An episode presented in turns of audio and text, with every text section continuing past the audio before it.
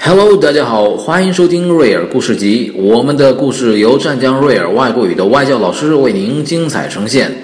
Hello, dear guys. This is Real English Story Time. All of the stories are presented by our teachers from Real English Academy. Hello, my name is Lakeisha.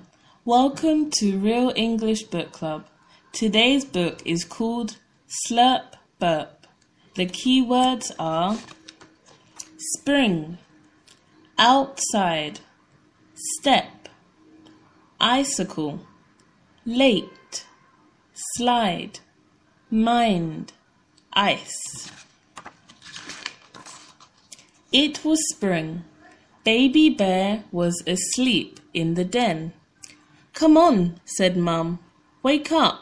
It is time to go outside. Mum took two big steps. Baby Bear took ten little steps.